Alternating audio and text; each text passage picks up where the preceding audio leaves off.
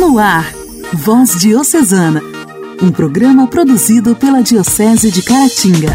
Voz Diocesana.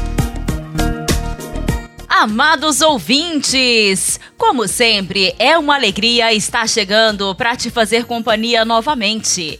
Sejam todos bem-vindos ao programa Voz Diocesana, produzido pela Diocese de Caratinga.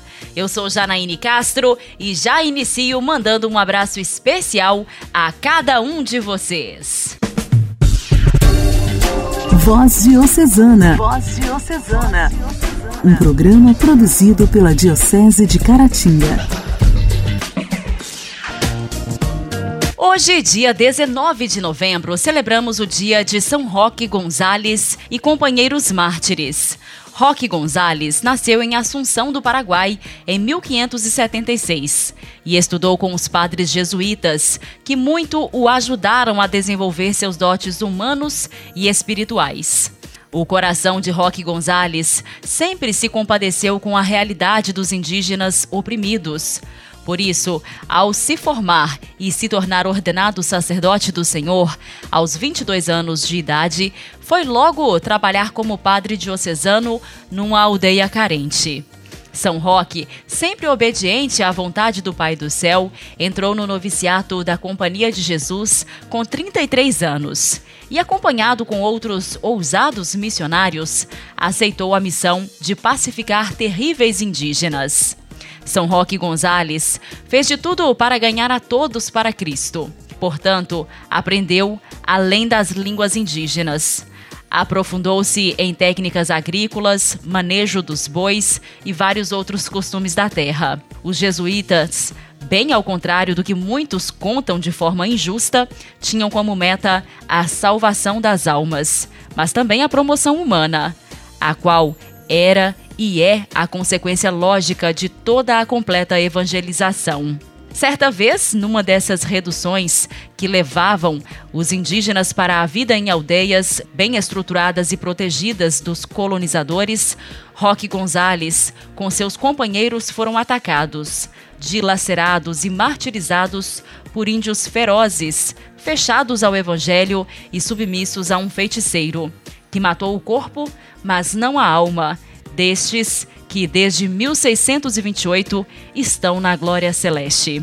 Em 1988, o Papa João Paulo II canonizou os três primeiros mártires sul-africanos: Roque Gonzales, Santo Afonso Rodrigues e São João del Castilho.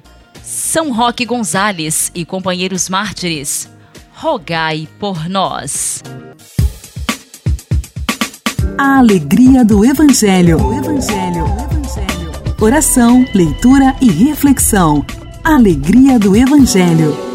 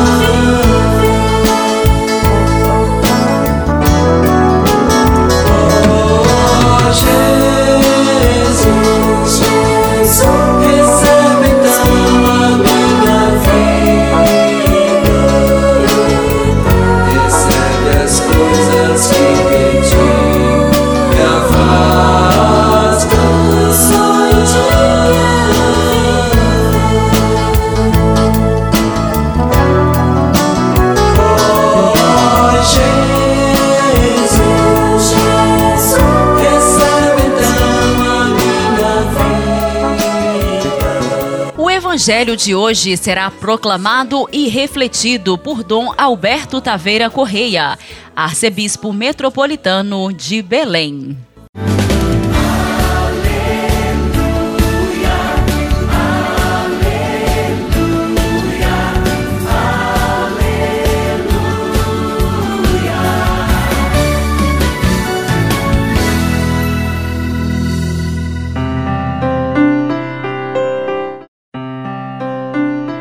Evangelho de São Lucas, capítulo 19, versículos 45 a 48. Naquele tempo, Jesus entrou no templo e começou a expulsar os vendedores. E disse: Está escrito: Minha casa será casa de oração.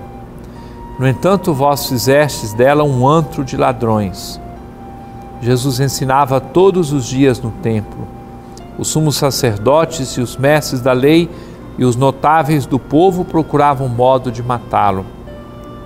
Mas não sabiam o que fazer porque o povo todo ficava fascinado quando ouvia Jesus falar.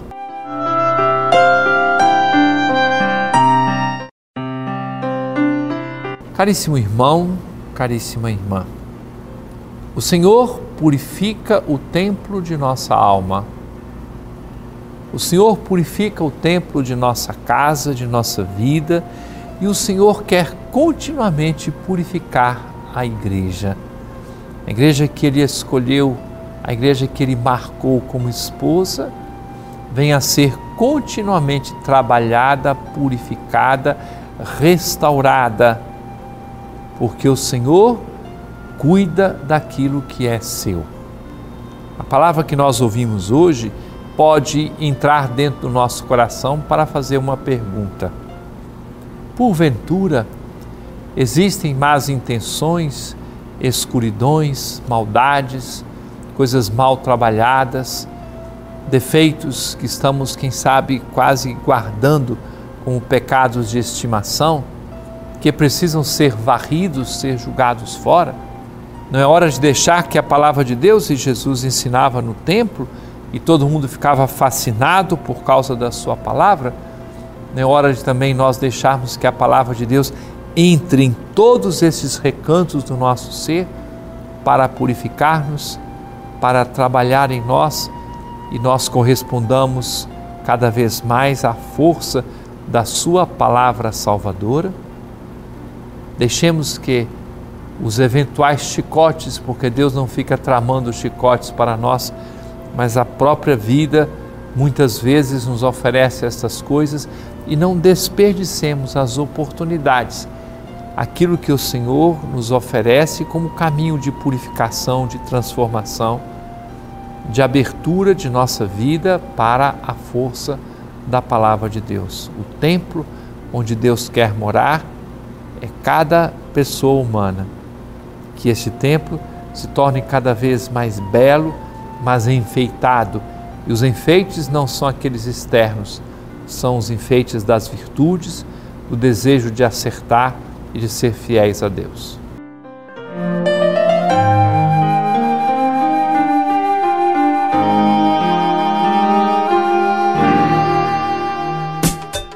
Diálogo Cristão. Temas atuais à luz da fé. Diálogo Cristão. Diálogo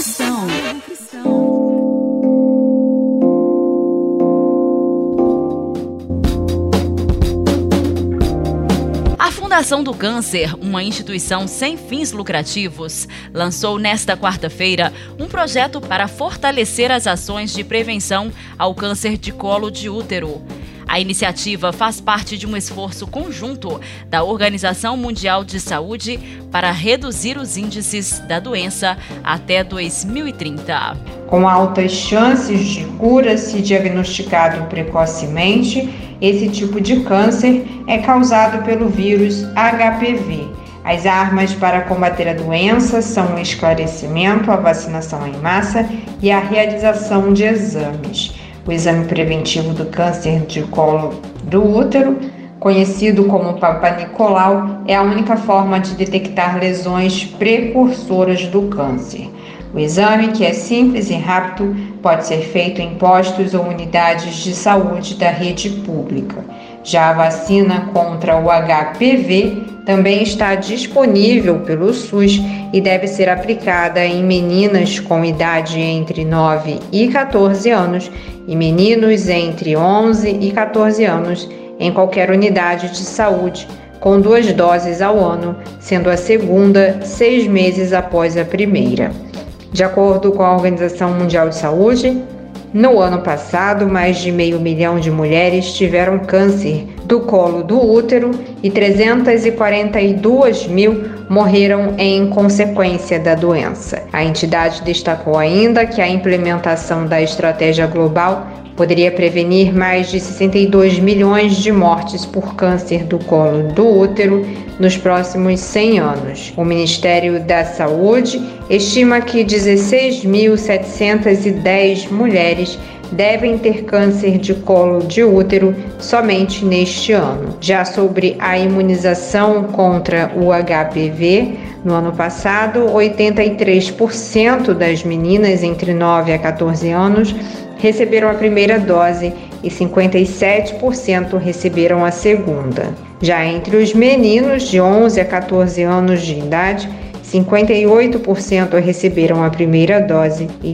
36% receberam a segunda dose.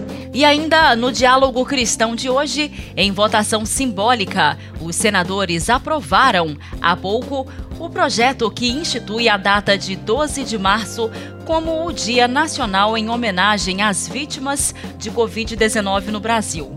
A data escolhida é porque em 12 de março foi registrada a primeira morte pela doença no Brasil. A relatora da proposta, senadora Simone Tebet, do MDB, explicou que o dia não será considerado um feriado. Ela disse ainda que não será um dia para homenagear apenas as vítimas da doença, e sim os familiares e os profissionais de saúde. Importante dizer que quando se anunciou a primeira morte pela Covid-19 no Brasil, a previsão é que se fôssemos todos sobreviventes, nós sofreríamos a dor da perda de pelo menos um familiar ou um amigo. A previsão, infelizmente, foi acertada. Gente, sangue do nosso sangue, pessoas partiram do nosso convívio e foram morar no significado final de cada um dos números desta homenagem que hoje instituímos. Não podemos deixar cair no esquecimento Simone Tebet lembrou ainda das mortes dos senadores que foram vítimas da Covid: o senador Major Olímpio, Harold de Oliveira e José Maranhão. Ao ler o relatório, a senadora fez também uma homenagem às pessoas que ainda sofrem com as sequelas da doença. O Brasil já registrou mais de 611 mil mortes pela Covid-19. Agora, a proposta vai ser analisada na Câmara dos Deputados. Igreja, Igreja em Ação. Formação, CNBB, notícias, Vaticano, diocese, não paróquia, a minha Igreja fé. em Ação. Igreja em Ação. Estes raios simbolizam as graças que eu derramo sobre os que as pedem, disse Nossa Senhora das Graças a Santa Catarina Laboré, quando lhe explicava o significado de alguns dos símbolos que aparecem na medalha e que atualmente milhões de fiéis usam com devoção em todo o mundo.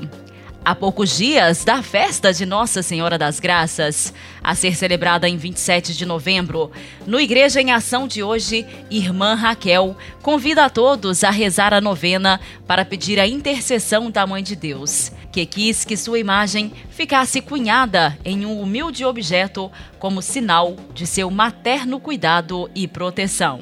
Meu irmão, minha irmã, do dia 18 ao dia 27, nós estaremos louvando Nossa Senhora das Graças através da novena. É um momento muito especial de devoção, de amor, de gratidão àquela que deu seu sim a Deus. Nós, missionários de Nossa Senhora das Graças, temos Nossa Senhora como padroeira do nosso instituto e em todas as nossas comunidades nós rezamos esta novena. Dia 27 nós comemoramos o dia de Nossa Senhora das Graças. Essa devoção deve-se à aparição de Nossa Senhora a Santa Catarina Laboré, é uma noviça das Filhas da Caridade em Paris, França, e essa devoção espalhou-se rapidamente pelo mundo inteiro. E como é bonito a gente ver todas as comunidades, muitas pessoas, são grupos, né, rezando com muita fé, com muita devoção essa novena. E Nossa Senhora, em suas aparições a Santa Catarina, ela prometeu muitas graças a todas as pessoas que pedirem e também prometeu a proteção a todas aquelas pessoas que trouxerem a sua medalha.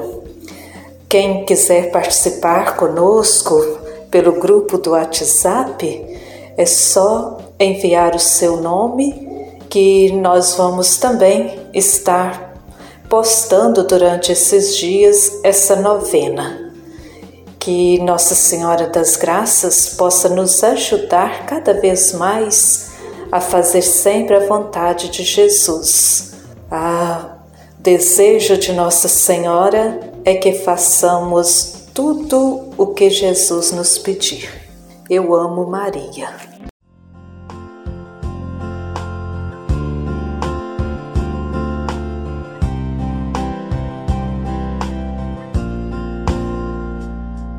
Senhora das graças, com teus raios de luz, nas horas de angústia, aliviai minha cruz, ilumina minha vida por onde eu for, me enche de graças, alegria e amor.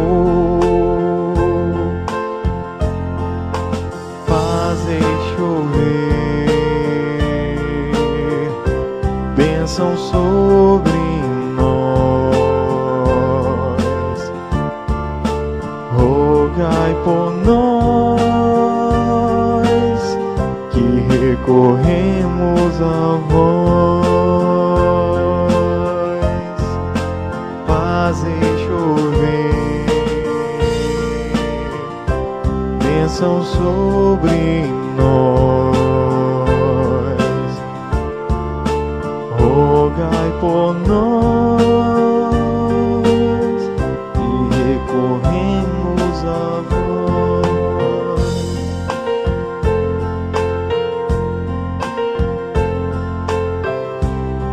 Senhora das graças, Senhora Rainha, ampara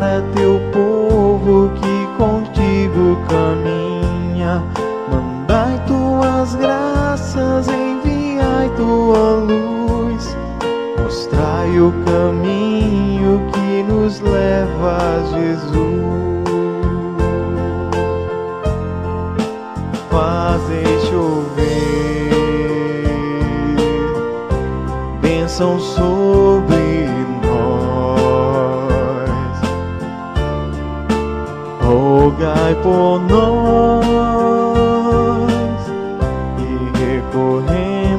a voz, fazer chover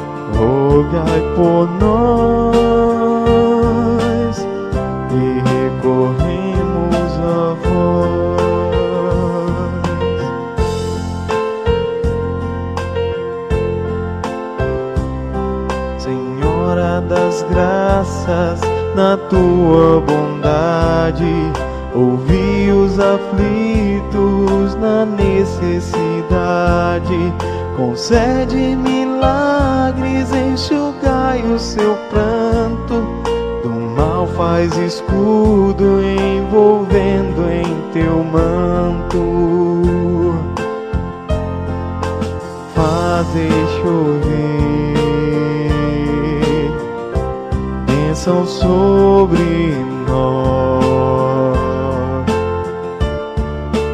Rogai por nós e recorremos a vós. fazem chover bênção sobre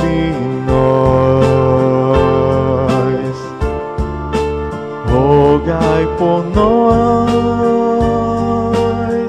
e recorremos a vós.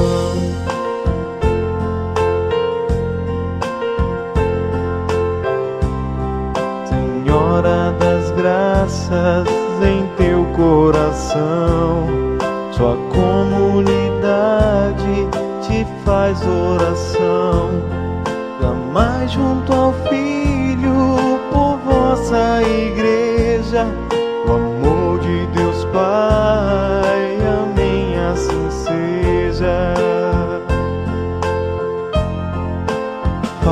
Fazem chover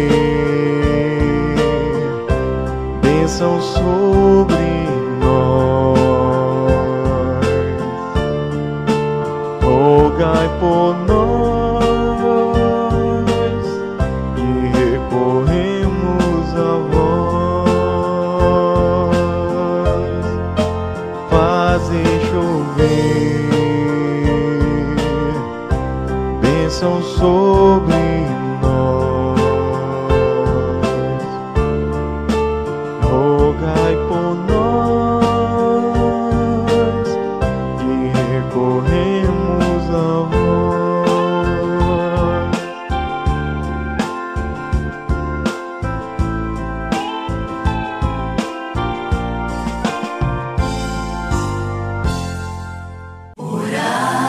Costuma fazer bem. Intimidade com Deus. Esse é o segredo. Intimidade com Deus. Com Joana da Cruz. Orar costuma fazer bem.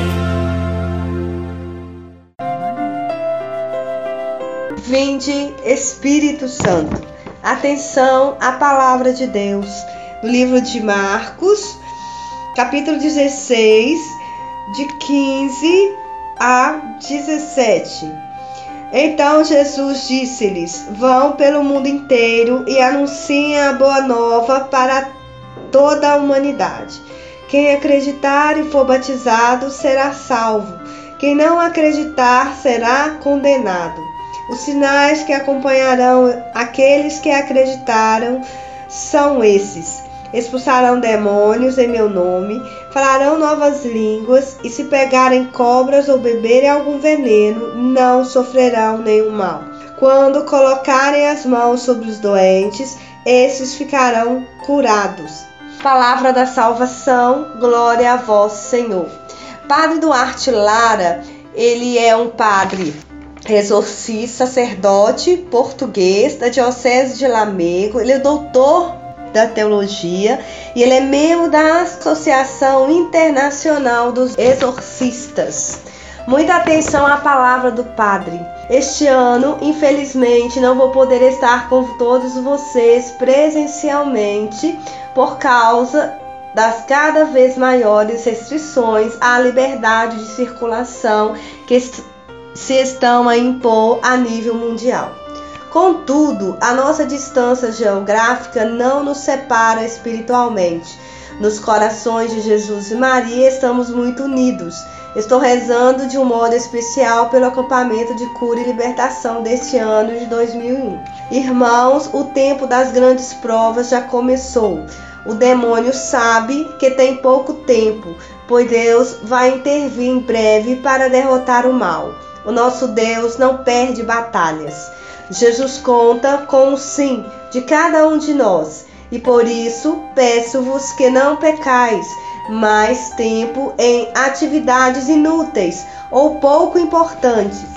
Agora é o momento de uma oração mais intensa e de uma penitência mais generosa. Temos que colaborar no plano de Deus para estes tempos especiais de um modo responsável. A chegada da marca da besta, de que fala o livro do Apocalipse, está próxima, assim como a manifestação do homem ímpio, do qual nos fala o apóstolo São Paulo na sua segunda carta aos Tessalonicenses. Não vos deixeis enganar nestes tempos de grande confusão dentro e fora da igreja que Jesus fundou. Estudai as Escrituras e o Catecismo da Igreja Católica. A palavra de Deus é a verdade e nunca passará. Permanecei firmes na verdade, custe o que custar. Invoco sobre todos a poderosa bênção de Deus, Uno, Trino, Pai e Espírito Santo. Amém.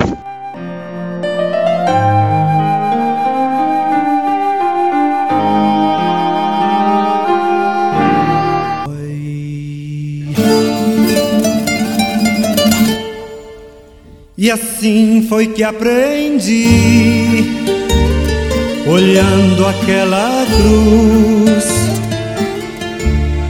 olhando aqueles olhos a sofrer e aquele coração sangrando aberto.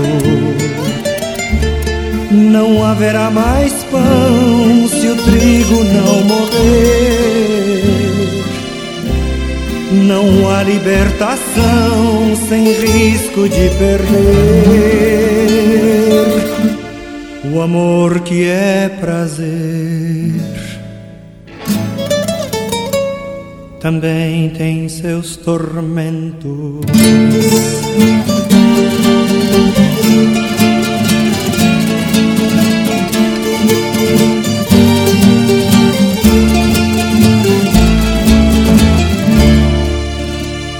E assim foi que aprendi, olhando para o céu, que o mundo quase nunca satisfaz. Sem Deus, nenhum sistema traz a paz. Eu sei que a religião também pode enganar. Não há libertação se eu não me questionar. A vida é uma questão. O amor é a resposta.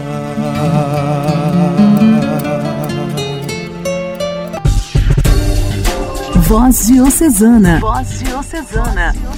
Um programa produzido pela Diocese de Caratinga. Queridos amigos, o programa Voz Diocesana desta sexta-feira está terminando. Agradeço o carinho da sua audiência, a sua companhia de sempre. Desejo um abençoado fim de semana para cada um de vocês e, com a permissão de Deus, nos encontramos novamente na segunda-feira. Forte abraço! Você ouviu Voz Diocesana, um programa da Diocese de Caratinga. Voz Diocesana.